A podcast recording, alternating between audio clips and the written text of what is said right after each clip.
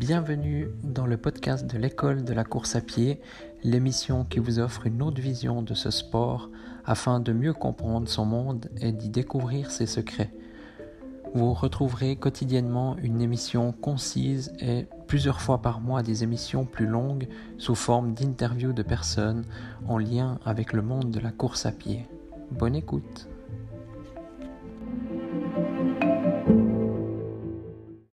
Bonjour à tous, bienvenue dans ce nouvel épisode. Aujourd'hui je vais vous parler de quelque chose que je vois régulièrement euh, lors de compétitions. Euh, en fait c'est quelque chose que moi-même j'ai fait, peut-être pas à cette dose euh, dont je vais vous parler, mais il y, a beaucoup de coureurs et surtout, ben voilà, moi j'habite en Suisse, en Suisse, ben, comme en France, voilà, il y a des départements, des régions. Euh, chez nous, on appelle ça des cantons. Et si on regarde euh, actuellement, en 2020, un des meilleurs coureurs du canton, à chaque fois que je le croise, alors voilà, que je le croise, hein, donc se dire que je cours pas avec parce qu'il est un peu meilleur que moi, euh, ou à chaque fois que je regarde une course, je vois qu'il regarde sa montre. Et après, bah, je peux comprendre. Hein. moi, j'ai toujours dit, il faut regarder sa montre. voilà, par exemple, on peut regarder au premier kilomètre, voir à combien on est. Et normalement, si on se connaît assez bien, on n'aurait même pas trop besoin de la regarder parce qu'on sait que voilà, on est entre temps et temps. Et puis on n'est pas à 10 secondes au kilomètre près lors du premier kilomètre. Mais bien sûr, si on tient une vitesse sur un marathon de, de 4 minutes au kilomètre, bah, il faudrait pas être en 3,20 le premier kilomètre ou en 5, euh, en 6, quoi, j'en sais rien. Il faudrait éviter justement ces extrêmes. Et euh, moi, je le vois sans arrêt regarder sa montre, et c'est pas le seul, il y en a plein d'autres. Et euh, je trouve un peu dommage parce que bah, c'est une perte de temps. Si on regarde les meilleurs coureurs du monde, un, Bekele, un Gebre Selassie ou bien un Eliud Kipchoge, ils regardent jamais leur montre ou une deux fois durant la course. Mais voilà, euh, par exemple, si on fait un marathon, bon, on regarde, je sais pas, au premier kilo, au cinquième kilomètre, au dixième. J'en sais rien après au, au semi-marathon ou au quinzième, mais voilà, pas sans arrêt et surtout pas genre au 13,4 km euh, à des moments euh, voilà entre deux. Euh, même si on regarderait ces pulsations, parce que finalement on, se retrouve souvent voilà, tout d'un coup c'est une montée, donc on a les pulsations un peu plus hautes, c'est une descente, bah, les pulsations sont plus basses, ou tout d'un coup même à plat, je ne sais pas pourquoi, c'est le début ou la fin de la course, j'en sais rien, les pulsations. Voilà, c'est c'est difficile toujours de, de juger euh, voilà, sur un, un, moment donné, vraiment sur un point, tac, maintenant. Euh, donc sa vitesse, ses pulsations, je trouve c'est pas c'est pas voilà c'est pas représentatif de de beaucoup de choses en fait mais mais après voilà pourquoi pas regarder euh, son temps au premier kilomètre enfin à, des zones fixes mais voilà si on regarde au premier kilomètre éventuellement, éventuellement au deuxième. Moi, je conseillerais plutôt au troisième kilomètre et au cinquième. Mais pourquoi regarder au 1, 2, 3, 4, 5, au 6 ou 7e Voilà, on regarde une fois au cinquième, puis on regarde finalement au 10.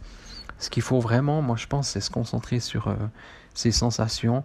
Et d'ailleurs, euh, sur mon blog euh, couriragin.com, j'ai fait un article sur le jeûne technologique et hum, je m'étais donné le défi de courir sans montre, sans smartphone, sans musique, sans rien. Et c'était pas pour rien, c'était aussi pour, voilà, pour inciter les gens à, à courir vraiment aux sensations. Et moi, c'est ce que j'ai fait durant plusieurs courses j'ai couru aux sensations. Et souvent, quand on regarde la montre, encore dernièrement, euh, euh, voilà, en courant tous les jours, ben, ça arrive régulièrement. Moi, je pense, durant ces 10-15 derniers entraînements, ben, j'ai eu peut-être deux, trois fois des surprises que, voilà, un jour je courais.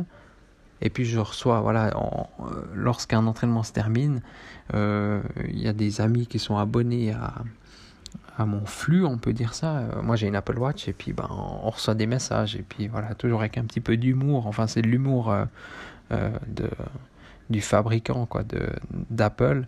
Et, et là, tout d'un coup, je courais puis j'entends dans mes, pas je courais que j'écoutais un podcast. Puis tout d'un coup, ça s'arrête. Puis j'entends un, un, message qui me dit comme quoi telle ou telle personne vous a félicité. Enfin, disait un message, je sais plus quoi. c'est super. Enfin, voilà. Et je regarde ma montre et voilà, le, l'exercice s'était arrêté. Alors peut-être c'est moi ou peut-être c'est la transpiration. Des fois je sais que la transpiration ou l'humidité, tout d'un coup s'il pleut, et ce jour-là justement il pleuvait, alors avec ma, la manche de ma veste plus l'humidité, donc peut-être ça a fait comme si c'était un doigt qui appuie, enfin seul bouton, euh, vu que c'est du tactile pour arrêter ou mettre en marche un exercice. Donc voilà, l'exercice s'était arrêté. Alors euh, j'ai vu tout de suite, j'ai renclenché un exercice, enfin bref. Finalement, ça pose beaucoup de problèmes, mais ce que je voulais vous dire vraiment, c'est là voilà, c'est l'entraînement, on peut passer par-dessus, et surtout depuis que j'ai fait cet exercice de jeûne technologique, ben, ça me permet un peu de relativiser là-dessus.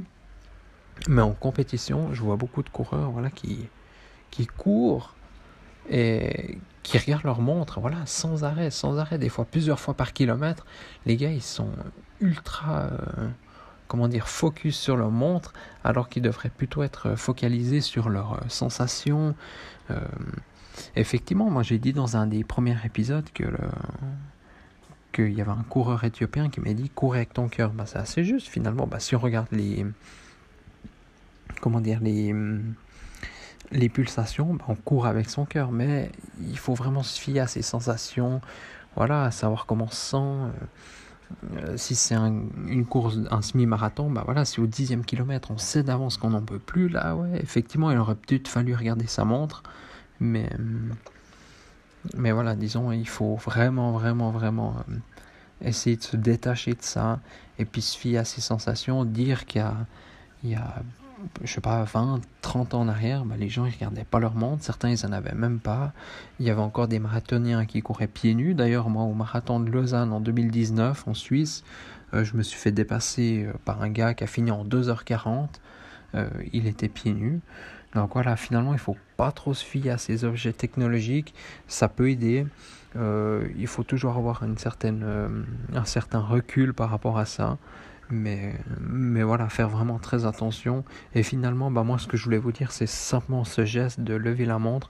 Bah, ça nous fait perdre du temps, ça nous fait perdre de l'énergie, euh, ça peut nous démotiver, ça peut nous motiver. Hein. tout d'un coup, on, croyait qu'on était à 6 au kill, et puis finalement on a 5,30, bah voilà. Mais est-ce qu'après ça va pas nous dire, ah, après on se pose des questions, on est parti trop vite, est-ce que je vais tenir, ainsi de suite, voilà. Bref, ça pose beaucoup de questions comme ça. Moi, je pense que le mieux, c'est vraiment de, de se fier à son cœur, à ses sensations, à, voilà, notre corps, comment il réagit par rapport à l'exercice qu'on est en train de faire. Et puis voilà, pas trop, euh, pas trop euh, se fier à la montre. Je m'excuse. J'ai un peu une extinction de voix. On est en fin de journée. Je vous enregistre ce podcast. Il est 20h18. Mais je m'excuse. Hein.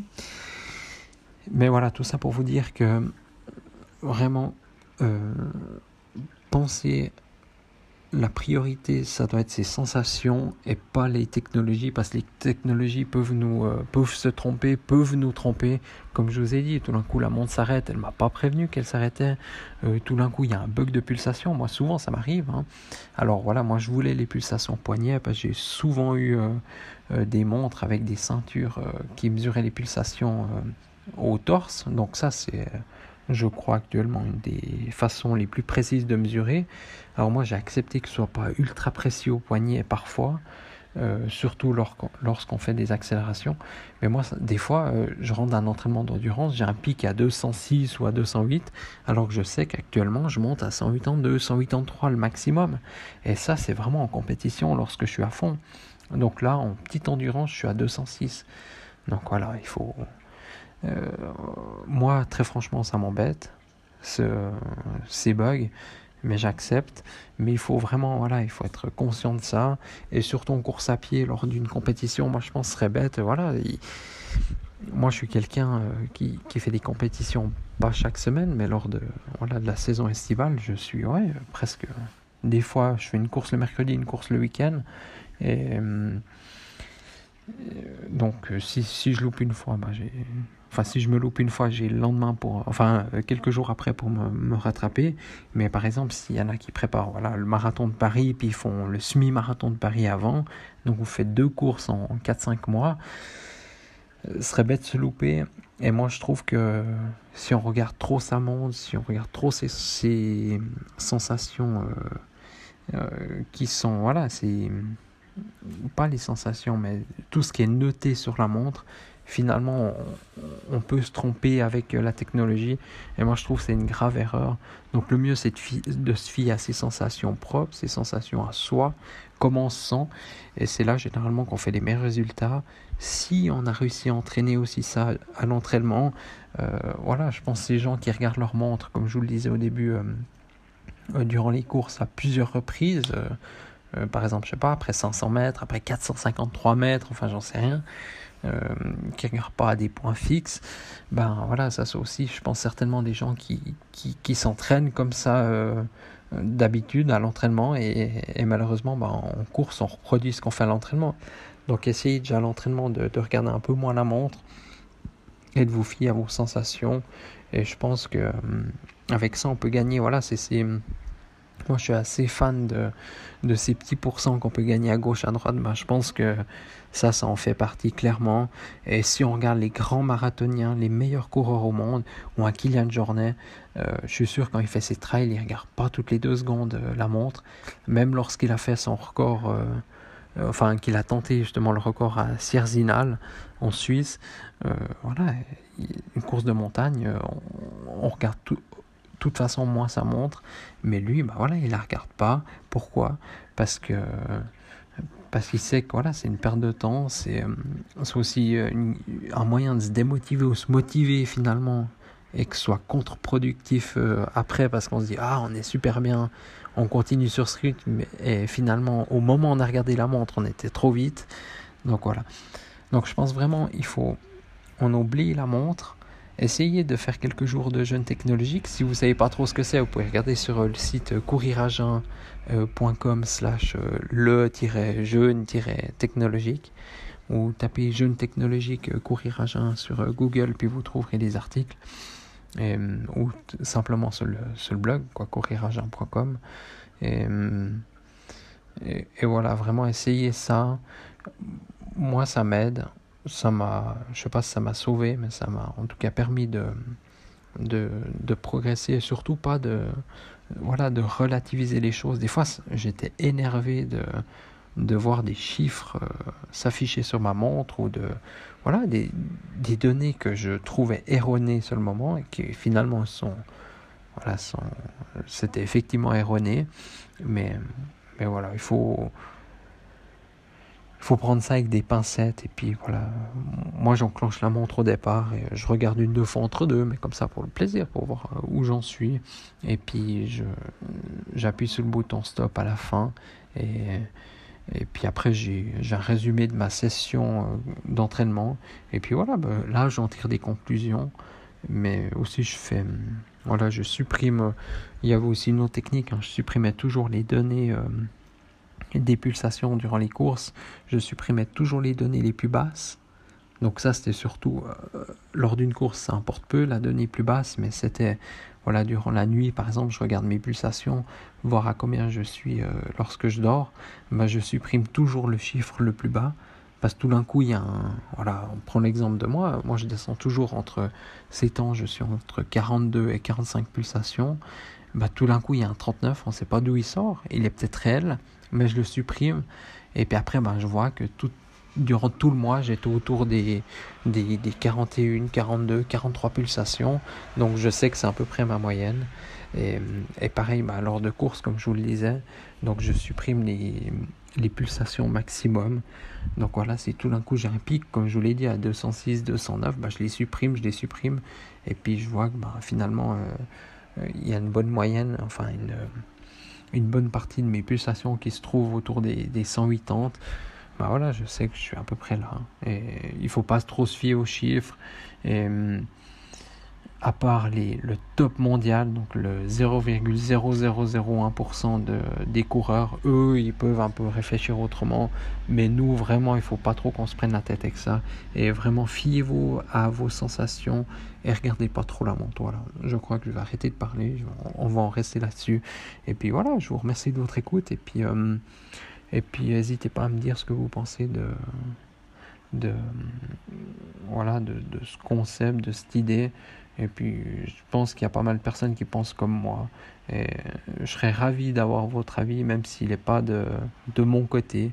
Mais, donc, n'hésitez pas à me le dire. Vous pouvez m'écrire donc, sur Facebook, Instagram ou bien partout ailleurs, donc sur mon site. Et d'ailleurs, je ne vous l'ai pas encore euh, mentionné, parce que je l'ai fait ce matin, mais je vais le dire dans des, autres épisodes. D'ailleurs, je vais consacrer un épisode à, ça. J'ai créé un groupe sur Facebook, donc c'est l'école de la course à pied, vous pouvez le trouver sans autre.